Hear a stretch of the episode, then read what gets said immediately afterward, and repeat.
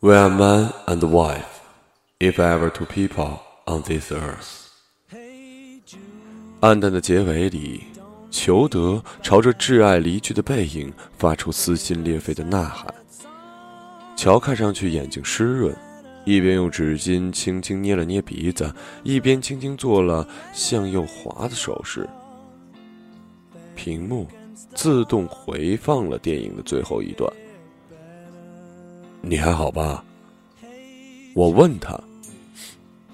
没事儿，我只是觉得很美。世上若有最后一对夫妻，那就是我们。你能想象吗？那时候的婚姻是什么样子呢？我一时不知道该怎么回答，端起酒杯喝了一口，就是低头亲吻了她。她的额头温暖香甜。其实现在距离原著问世刚好三百年，听上去其实很短吧？你能想象吗？你确定才三百年？我不相信。那我们打赌吧，如果你输了，输了怎么办？乔俏皮的望着我，眼神如夜雨一般的温柔。那我们就结婚。而且并联，你敢吗？我放下酒杯，从上衣口袋掏出戒指，一粒荧光微微闪着。乔惊讶的说不出话，张口结舌。他很快恢复了不屑一顾的表情，用极不服输的语气反问：“你是问我敢不敢和你打赌，还是问我敢不敢和你并联？”都是。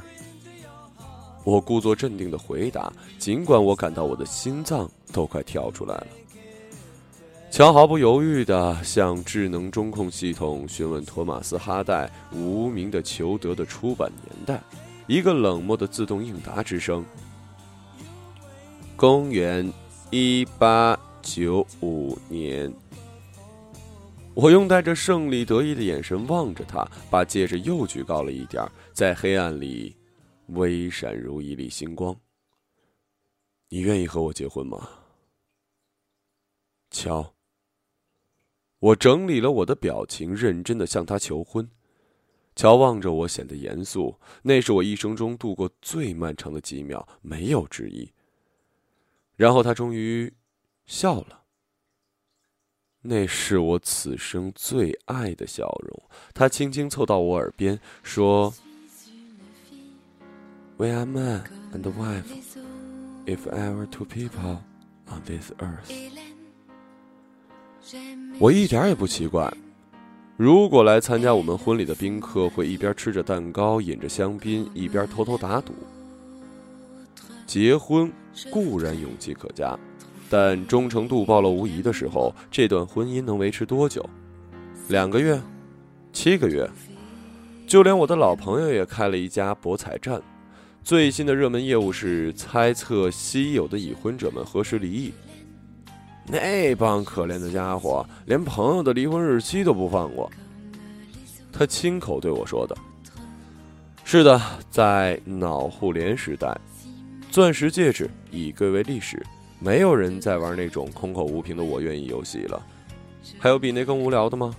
如果一个人一边说我想和你结婚，一边却又不敢与你大脑并联，那你也清楚，你们的婚姻如同狗屎。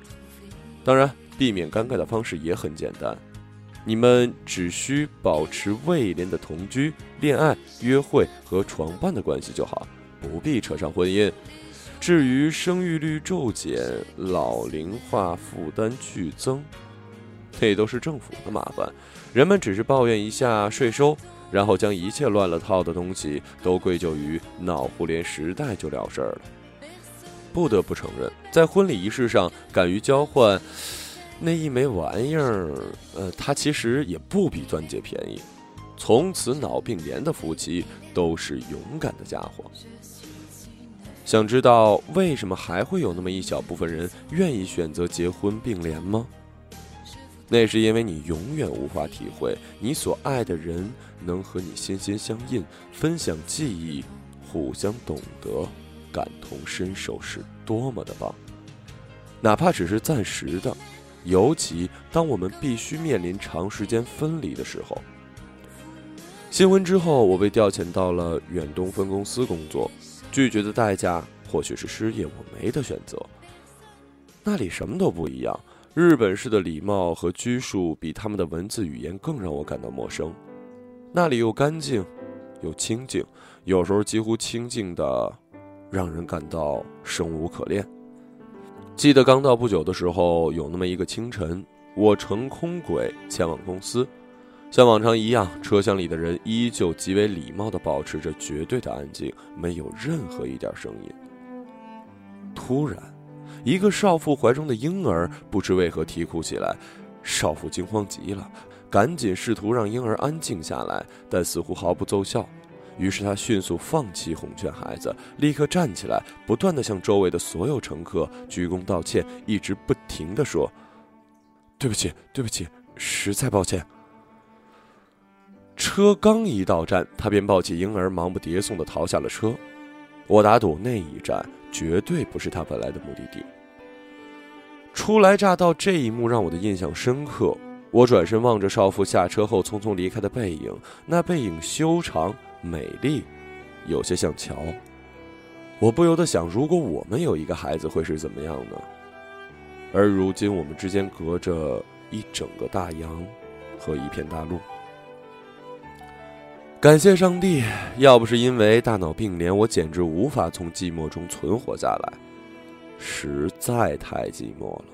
在清晨等候买咖啡的队伍当中，在中午独自在公司的餐厅角落吃三明治的时刻，在下班之后空中快轨里，在走回公寓的那一段路上，在那么密实的、陌生的、冰冷的、川流不息的人群里，我寂寞的像一个影子，而如影随形的，才是我的肉体。只要我不在工作的时刻，我都会不由自主的走进桥的意识。那已经不是我的思念，那是一种生存的需求。我需要感知他在做什么，他看到了什么，他感受到了什么。一阵风吹动了他的头发，一滴雨掉在了他的皮肤上，一口很香的煎饼。一个英俊的路人走过来，对他吹了口哨。办公桌上堆着太多的文件，他对老板不近人情，生气了。他，也在想我。他的分分秒秒、喜怒哀乐都在我的脑海里，或者这样说更精确，我存在于他分分秒秒的喜怒哀乐里。为此，我宁愿不睡觉以抵抗时差。事实上，我并未感到这有多困难，因为自从分开以来，我已经习惯了失眠，快一年了吧。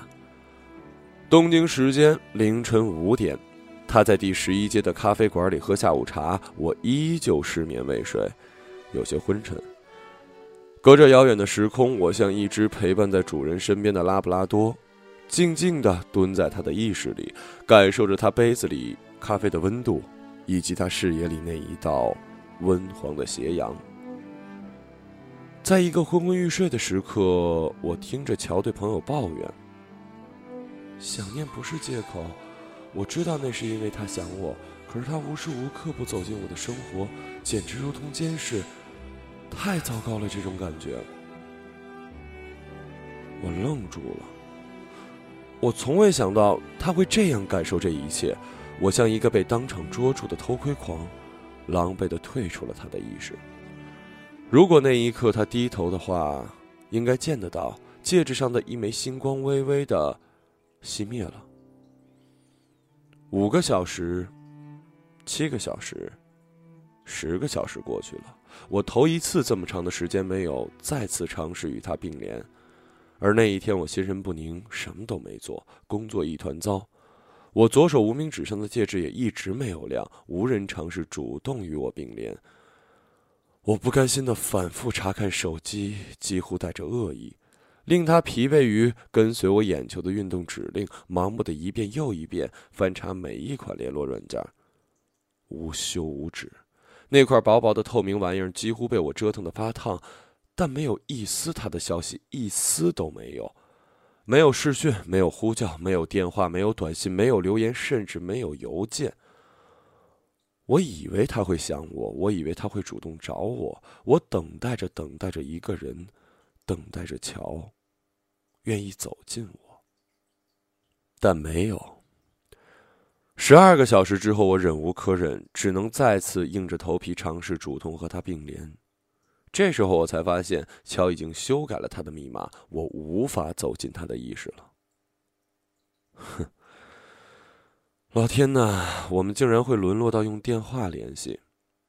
我只好自我安慰，幸好他没有屏蔽我的电话和邮件，否则我没法想象，我得用纸写一封信，贴上邮票，漂洋过海的再寄过去，追问他到底怎么了。他大概是真的不想见我。通话时，他未打开远程立体成像，甚至没有打开平面可视窗口，我只能听见他的声音。那声音显得是那么遥远而失真，他就用那种声音冷静的承认着：“是的，我更改了密码，不要再随意的记住我了。比尔，我们现在的距离很远，接受现实吧，过好你的生活，我会想你，我也爱你，但我需要空间。还有，我真的不想再多说一次了，哪怕一次。你听好，我对你是忠诚的。我想我的忠诚理应得到你的信任。比尔，我知道你有过什么记忆，我都看到了。我明白这对你很难，但是只有你能帮你自己，依赖别人没有用。这么说也许很难听，抱歉。我感觉到什么东西戳到了我的软肋，令我愤怒又无力。我辩白着：“我我从来没有不想给你空间，我仅仅是想感知到你的存在，想要陪着你，看着你过怎样的生活。你知道我有多想你吗？你离我太远了，乔。”看在上帝的份上，比尔，你想一想吧。当你知道你时刻被一个人看着的时候，你有自由的空间可言吧？你吃饭的时候他看你，你跟朋友喝一杯酒的时候他看你，你上厕所换衣服睡觉他都看你。你以为这是陪伴吗？我告诉你，这对我来说简直是生活在一九八四年。乔，听我说，对不起，我发誓，我再不这样了。我只是太想你了，我爱你。乔，你不知道我在这里的生活有多寂寞。我每一个夜晚都希望有你在身边，伸手就能触得到你的体温，抱着你。我只是想知道你是不是也在想我。一切真的都是因为我爱你，乔。如果我有选择，我早就辞了这份工作，回到你身边了。但我没选择。我像一个无助的孩子那样重复着这些话，不知所措。电话里传来他长长的叹息，然后是一种经过努力克制的平静。那平静来之不易，我知道他并不想吵架，没人喜欢吵架。我怀着侥幸的心态，窃取一丝平静，忐忑的开口问他：“你，你真的爱我吗？乔，你想我吗？”为什么你再这样问呢？我爱你，也非常想念你，但是比尔。爱和想念不是捆绑，在这但我也只是和你的方式不同而已。你不能因为我们的方式不同就认为我不爱你。我知道，我苦恼的应着，声音很低。长距离不是你一个人在面对，难道你以为我就不寂寞吗？我还要说多少遍，爱是信任，爱是一种终极的安全与自由。我相信你，所以我从来无需随时通过与你并联来取得你对我的感情。我不是在取证，我我只是。你是，的确是比尔，不要再回避这件事了。答应我去看心理医生吧，你这样我很担心。那一次争吵之后，我们达成一致，只有周六的时候我才能与乔并联。我想把一年的时光分割成以周为单位，应该过得快一些吧。可我想的太简单了。两个礼拜的其余六天当中，思念与寂寞像一根绳索的两段儿拔河一样割着我的脖子，最后渐渐勒紧。每一次我都觉得周六再不到来，我就要窒息了。然而不知出于何种缘故，我不敢。或者说我不想再让乔觉得我像一个孩子一样缠着他，让他没有空间。简是我社交软件上认识的，他说他是波士顿人，但他始终没有告诉我他现在在哪儿。我想他应该离我不远，大概也是像我一样被踢到了东亚的倒霉鬼。大阪、首尔或者香港，我们好像没什么时差。平时只要我说话的时候，他基本都在，这样对我来说就够了。我不知道他为什么找我聊天儿，我只知道我接受和他聊天是我实在是太寂寞了。还有就是，乔也是波士顿人，简让我总是想起乔。虽然我不知道简长什么样子，我们连视频电话都没通过，我们只是像两百多年前的人们那样，在网络里打字聊天儿有一句没一句的，有时甚至还写邮件。忙起来的时候也顾不上第一时间回复，但只要他能。他永远耐心的陪我说话，我们什么都聊。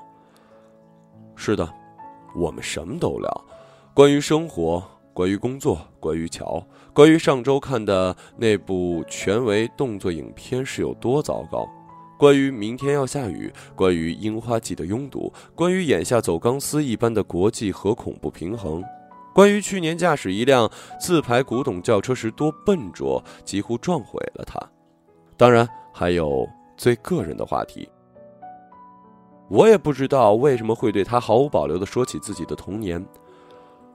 我那从来没见过的父亲，还有神秘、冷漠的，也许是因为憎恨我的父亲，所以也连带憎恨我的母亲。简不同意我的说法，他说没有母亲会憎恨自己的孩子，那是你的错觉。不，如果你也经历了和我经历过的。你也许会懂，错觉也是感觉。我的确没有经历过，我不懂。看，这就是为什么人需要和人并联，这样你们才能感同身受。瞧，你并联过，见过你的记忆。嗯，你觉得他可以对你感同身受，或者说并联真的能解决问题，解决你的痛苦吗？不知为何，我感觉回答不上来。简占领我的诗语，继续问：“并联只不过是增加了一个人和你分担记忆或痛苦，怎么说都好。但记忆本身或痛苦本身根本没有消失，不是吗？”简总是那么一针见血，他说话的方式令我又爱又恨，但这并不妨碍我们聊得非常投机。也许和乔都没有这么投机。简是个善于倾听的人，在我没完没了的抱怨婚后感情不顺，抱怨乔不肯与我时时刻刻并联，抱怨我的寂寞时，简都听得非常耐心，并且更加耐心地安慰我。也不知道他为什么这么有耐心，我没有问过，也从未想问过。我只知道，若不是因为简的存在，我实在不知道怎么熬过一周当中的其余六天。乔不怎么搭理我的六天。那是一个周六的清晨，上午七点，闹钟将我从一个关于乔的梦境中叫醒。我不睡懒觉，周六对我来讲是一周中最期待的一天，不是因为是周末，而是因为这一天我可以与乔并联。关于简的出现，我打算主动告诉乔为好，我可不想有什么误会。就这样，我躺在床上，顺着那一股强大而温柔的梦境般的思念进入乔的意识。可是，当我刚进去，我就惊呆了。他的头脑里有另外一个人，那个人比我年轻很多，几乎还是一个少年的样子。他正恬不知耻的纠缠他、吻他、强行抱着他、撕去他的衣服，而乔并没有彻底反抗他的拥抱和亲吻，他只是半推半就。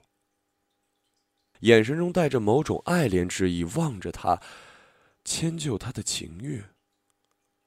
我感觉自己的头一下子爆炸了。我就这么眼睁睁的看着乔与那个人拥抱，彼此身体纠缠，他们的前戏显得如此自然，如此投入，犹如一对情侣被密封在一个完全隔音的立体空间里，正享受着二人世界。任凭我怎么剧烈的在外面扑打、叫喊、阻止、大哭，都毫无察觉。突然间，那个密封隔音空间内的少年看到了我。上帝啊，他还真是一个男孩。他赤身裸体直视我，带着和我一样又惊恐狂怒的神色，仿佛我夺走了他的所爱，那种誓不罢休的决斗之心。我痛痛欲裂，一种电锯切割玻璃一般的刺耳声音，生生劈断了我和那个人之间的对峙。他瞬间消失不见，而我整个人被什么力量踢了回来，滚出了乔的意识。是他妈谁？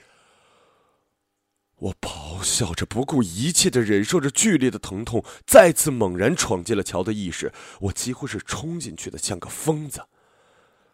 乔躺在浴缸里泡澡，赤着身子，惊呆的望着我。什么？他是谁？你怎么了？你知道我在说谁？我扔下乔，发疯般的去找那个该死的混蛋。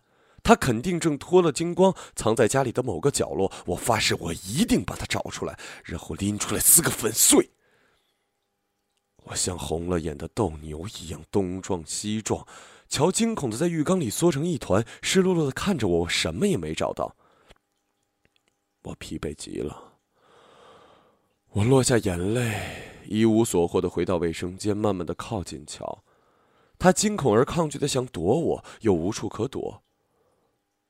我颓坐在浴缸旁边，伸手抚摸他的脸，那湿润柔软。他一动不动，像一只吓坏的小动物。我说：“对不起，我离开你太久了。可你怎么能这样呢？”乔，我原谅你，我真的原谅你。只要你告诉我，你告诉我，比尔，你在干什么？我已经说过了，我只是在泡澡，我只是想念你。你怎么了？我说过没有谁，没有任何人。你为什么不相信我？别逼我对你发怒，乔，你告诉我他是谁？我扑进浴缸，摇晃他裸露的肩膀，水花溅了一地，一切都湿透了。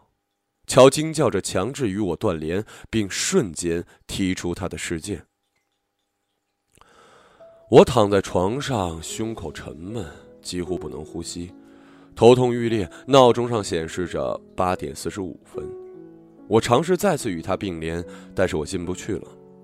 打电话也没有应答，然后很快显示我被屏蔽。我爬起来，疯了一样给他写了许多的电子邮件，写完之后发送。我盯着满屏的字母，几乎不认识他们，不知道自己说了什么。太突然了，我几乎没有办法想象这一切是真的。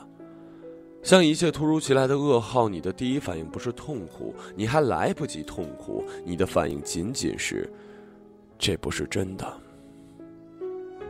痛苦是三天之后才来的。失去乔的联系已经三天了，我用拼命的工作忙碌来填满自己，一刻都不敢停歇。在第三天的深夜，我独自在办公室加班。我不敢停止工作，一旦停止，我便想起乔。无论我之前写了多少封邮件，大约有二十封吧，他一直没回复。我的心都碎了。此刻，夜深人静，一万两千九百一十六平方英尺的写字楼已经陷入了黑暗，布满了一眼望不到边的隔板，活像一片大坟。太像了。我不寒而栗，我几乎害怕去查看电子邮件。如果依然没有乔的消息，我不知道怎么办。就在此刻，我低头看到终端上显示有一条文本信息，仅寥寥数语：“比尔，我们都冷静冷静吧。我不想解释什么，我建议你去看心理医生，为你自己好。”我盯着他的信息，枯坐在办公桌前。仿佛哀立于群木之中。痛苦有的时候会被孤独无限放大，你知道吗？我在极度绝望中找到了简，幸好他在线。我像是抓到了一根稻草，一股脑的向他倾吐语无伦次。简听得很耐心，他好像一直在，总是在那里等着我，这让我心里好受了很多。至少有人愿意在那儿。为了我，我感觉糟透了。我在墓地一般的办公室独自对着电脑，凌晨三点。我知道，我可以想象。简的回复很冷静，我盯着屏幕，心乱如麻，脑海中一片空白，打出一行字：我打算今天飞回去找他。该死，这几天的工作堆积如山呢。你冷静一下，别急着做决定。我想你误会他了。大概因为极度的失望，我情绪恶劣，忍不住说：“你为什么一直这么平静，还在替他说话？”该死！难道我还不能得到一个解释吗？我只想与他再并联一次，我只想弄明白那是怎么回事。屏幕那一端的简一直没有说话。过了一会儿，他匆匆的说：“抱歉，我现在有点忙，一切会好的，相信我。”系统提示他下线了。他一走，我烦躁的把桌上的东西全掀到了一边，空出一块地方，双手捧着脑袋。水洒了。一片狼藉，就像我的心。这时，我的戒指亮了，提示有人在并联。感谢上帝，乔终于找到我了。当我迫不及待的进入到他的意识时，我再一次崩溃了。还是那个少年，乔就这么抱着他，抱得紧，就在我们卧室的床上。他看上去颤抖不已，头埋在他怀里。乔静静的、紧紧的抱着他，我像一个局外人，不，应该是一个隐形人那样站在他们的面前。我哭喊着乔的名字，但他没有听见。他用那么怜爱而无奈的表情望着怀中的那个人，我依然能清晰的感受到乔的温度，那么的温柔与深情。可那只是我的幻觉了。他的怀抱再也不属于我，我几近绝望的喊着。乔，我爱你，我真的爱你，回来，回到我的身边。而他只是专心吻着怀中的男孩，喃喃的说：“我爱你，非常爱你。”看在上帝的份上，他还只是个男孩。乔，这一切都怎么了？我的胸口像被什么钉在了十字架上，再也没法多待一秒。我静静的退了出来，退出了乔的世界。黑暗中，我取下戒指，把它扔进了办公桌旁的垃圾桶。随着它掉进去，竟然还有一滴眼泪，也就一颗。我盯着垃圾桶，犹豫了一下，将戒指捡回来，放回抽屉。此刻。办公室的声控灯突然亮了，白光一处处扑到远处，眼前的办公室隔间一片片的亮了起来，好似墓园的日出。突如其来的刺眼光让我的眼睛又涩又疼，屏幕自动待机，只在一角显示着凌晨六点。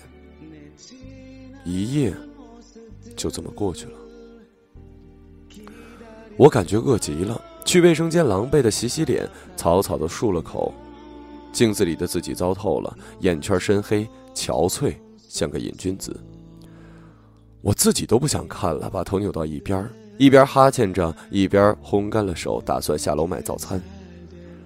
自动便利店里空无一人，进门迎接我的只有那个该死的、佯装热情的女机器人，说着千篇一律的日语：“早上好，欢迎光临。”我草草的选了一杯咖啡、三明治、蛋卷，拿去了加热。广告商真是无孔不入啊！等待加热的两分钟都不放过，视线齐平的电子屏幕上全是花花绿绿的滚动广告：亲子自然之旅、轻副作用的癌症治疗、新款的磁悬浮车。有蜂鸣器轻轻的响了三声，提示我食物热好。但我几乎没听见。我走神儿了，盯着滚动广告。它感应着我的眼球滚动，自动停留在了我注视的最后一则广告上。一个仿古的海报设计，画面上一对白人男女在埃菲尔铁塔下面拥吻，够烂俗的。算了，你懂的，就是这种广告。一切都是虚焦黑白，而虚焦聚集在他们身后的墙壁上，那上面钉着一个鲜红的消防箱。老式的上世纪初的样子，但箱子里面不是锤子或者消防管，而是一束鲜红欲滴的红玫瑰。消防玻璃上写着：“遇到一见钟情的紧急情况，请敲碎玻璃。”海报在最下面分别用英语和日语写着：“为你带来最自然的爱，近藤花艺。”我还是想起了乔，想起了他的笑容，那是我见过最自然的风景，像多年前樱花都开好了的华盛顿的春天。向上司请假的时候，他没有为难我，当然这是在我坦然接受扣薪的情况下。他看着我憔悴的面庞，没说什么，然后身子向后一躺，肥硕的身子陷入整个椅子。他脸上有一种说不清善恶的平淡表情，耸了耸肩说：“好吧，婚姻很珍贵，不是吗？尤其是现在的，嗨，年轻人，祝你好运。”候机厅里，我焦躁而痛苦的等待着航班。我几乎没带行李，等待的时间里分分秒秒都很难挨。我找到了简，和他说话，他依旧在，我几乎要感动了。在乔缺席中，他总是在，然而他似乎对我突然回去的决定非常吃惊。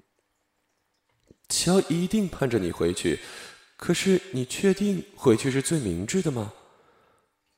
我不觉得乔盼着我回去，我只是想弄明白是怎么回事儿。他怎么可以出轨？比尔，我不知道你到底怎么了。不过，我只是想问你，相信乔吗？我不知道，我不知道还能相信谁？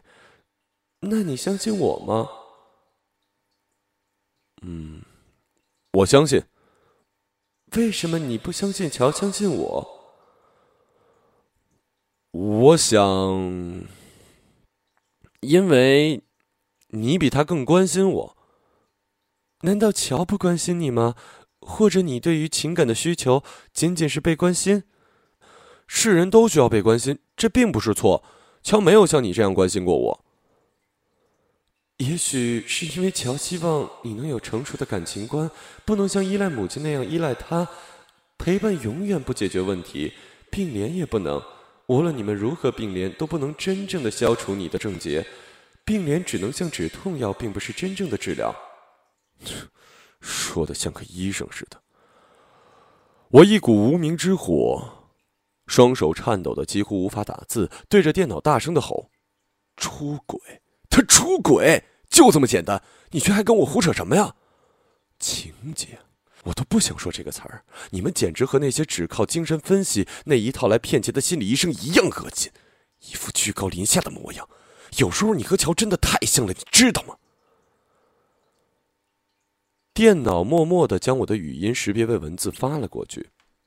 我吼得太大声，安静的候机厅时间像被暂停了。所有人停下来望着我，幸好只是一瞬间，然后又各走各的路。相信我，乔没有出轨。简在那一端冷静的打出一行字。我亲眼所见不止一次，我只是想回去弄个明白，这都不能吗？我一通发火，努力克制，不再喊出来。打字的双手又在颤抖。说吧，你为什么关心我？我们从未见面，我们并不认识，你为的是什么？你喜欢我吧？还是骗子、变态？看到我痛苦，你很开心？你到底想怎么样啊？我盯着屏幕，呼出一口气。用仅剩的一丝理智，制止了自己把它发送过去。头疼、胃疼同时袭来，我难受的想改变坐姿，想蜷起来一下，可我不小心触碰屏幕，屏幕显示已发送，后悔来不及了。但是，管他呢！我有点忐忑的面对接下来的一阵沉默，一时间谁都没说话。该登机了。他依然没说话。就在我烦躁的后悔、打算道歉请原谅时，他打出一行字，还是与乔说的一样。最后一次建议你去看精神科医生吧。我想你的问题不只是心理问题那么简单。啊，还有，你说对了，我的确很关心你。呃，我为你找到了一些书，飞机上你可以读读，就当打发时间吧。比尔，我得走了，再见，很高兴认识你。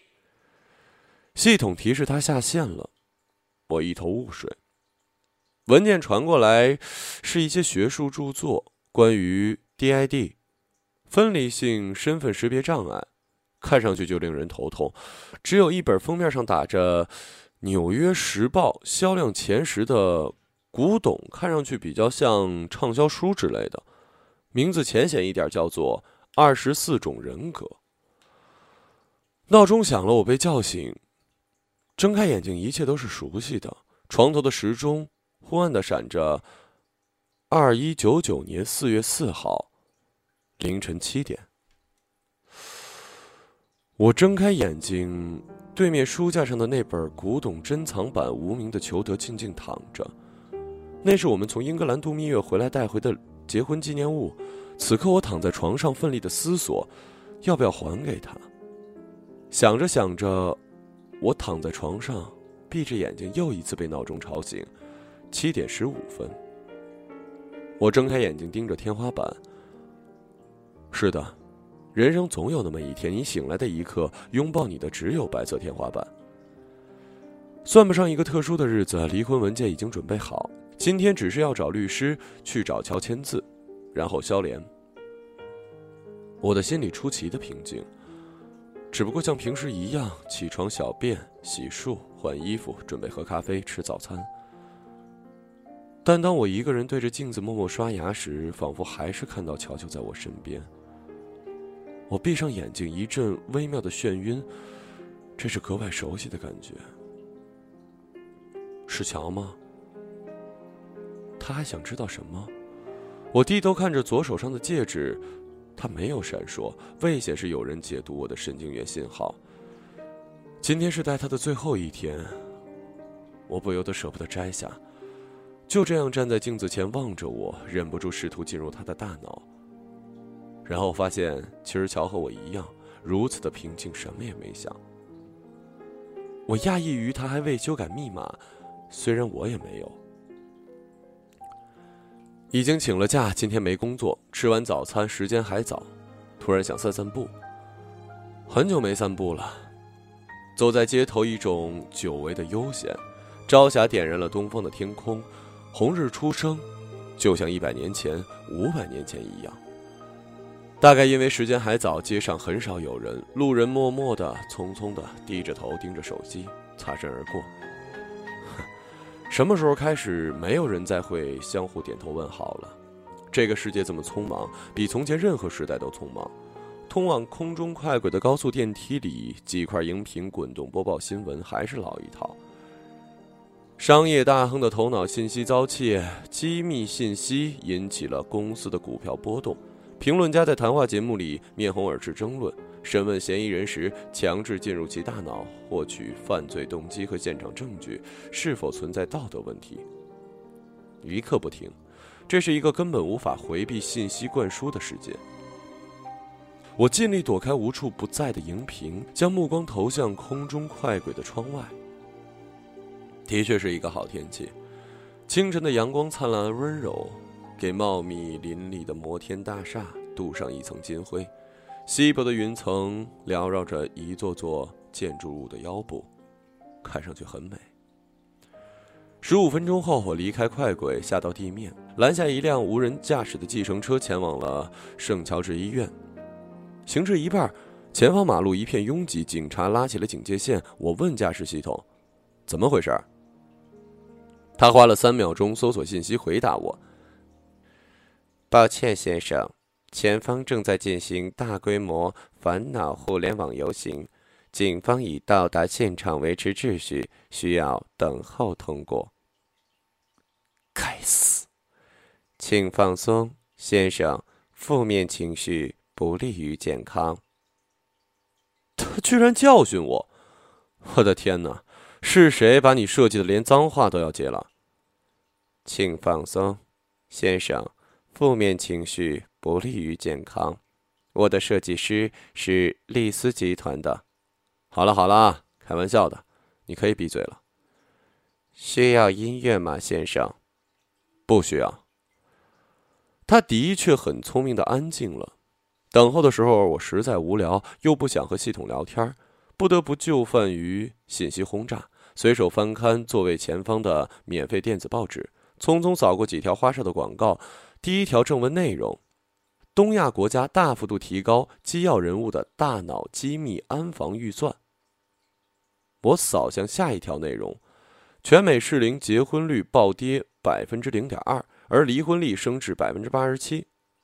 哼，我颇为自嘲的苦笑着，烦躁的关闭了报纸。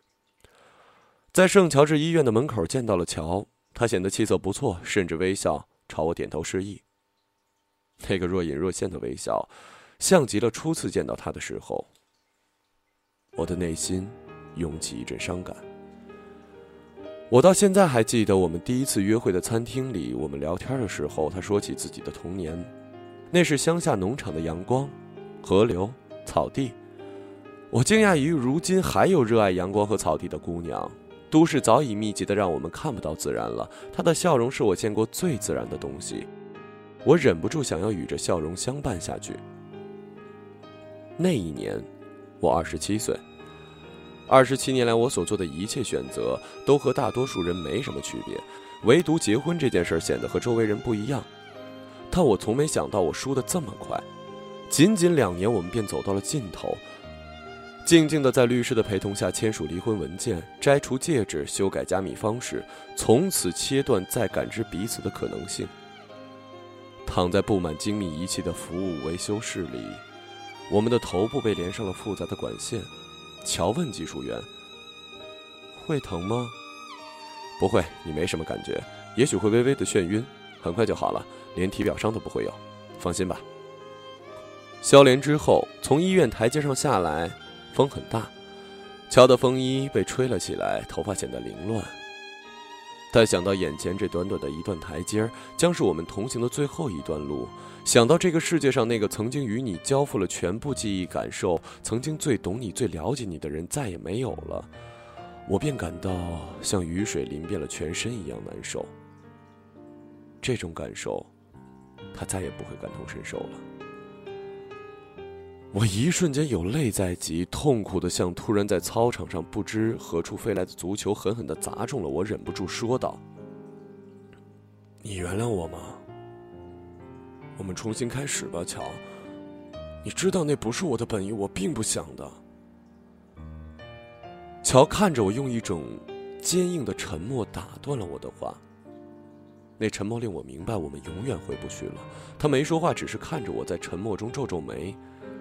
无奈的，伤感的，也许也是痛苦的，皱眉。一片细小的落叶不知从何飞来，风如一只手，将那片落叶像发卡一样轻轻的别在了他凌乱的头发上。我心碎的伸手想要替他取下来，我无比意外，城市里竟然还会有落叶。而乔以敏感的防备姿态，迅速而坚决的伸手拦住我。别这样，别，比尔。抱歉，我只是，你头上有片落叶，我想帮你摘下来。我唯恐惊扰了他，解释求以原谅，他这才放下手。我轻轻摘下落叶，有些不知所措的把它捏在手里。他低头盯着我手里的落叶，谢谢。过了好一会儿，他才礼节性的用轻的我听不见的声音对我道谢，然后说：“好了，比尔，我得走了，保重，再见。”乔的语气很冷，像像那一年的冬夜。那个夜晚是几月几号？我有点记不起来了，但是是在圣诞节之前。一定是因为我清晰的记得，我请假从日本赶回来与他对峙，我们争吵那么剧烈，而旁边一棵翠绿的圣诞树，像一个庸俗的好事者那样站在一边看热闹，亮晶晶的小灯泡们还不断的闪烁，令人心烦。乔准备离去，我舍不得放弃那个背影，我追问：“我只想知道为什么你要装成简与我联系？你不信任我吗？你还不懂吗，比尔？”我不能以我的身份关心你，那只会令你越陷越深，越来越依赖我，就像依赖你的。算了，我不说了。总之你知道的，那不会是一段正常的伴侣关系。比尔，你需要治疗，答应我，要去治疗。你需要治疗好你心里的那个小男孩。我知道 DID 的处境很难，但你可以好起来，我相信你。他走了，我感到往事中那些美好而孤独的夜晚，连同乔的身影，就像十年前的大雪一样，融化在第九年的春天，了无痕迹。一切竟像电影《裘德》的结尾那样。但我没有求得的勇气向挚爱喊出那句话，我只是站在原地，站在离别的起点，望着桥离去，唇角微动，像做告诫一般轻轻的默念：“We're man and wife. If we're two people on this earth.”